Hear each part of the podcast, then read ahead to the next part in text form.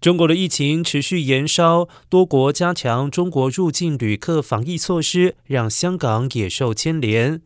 而陆港通关这集，有香港的专家表示，香港应该要求中国旅客接种三剂疫苗，十四天之后才能够到香港，增加海外对香港防疫的信心。然而中国的疫情蔓延之际，公布了明年一月八号起有序恢复公民出境，多国如日本。韩国、意大利、印度宣布加强对中国旅客的入境防疫措施，美国也在考虑比照办理。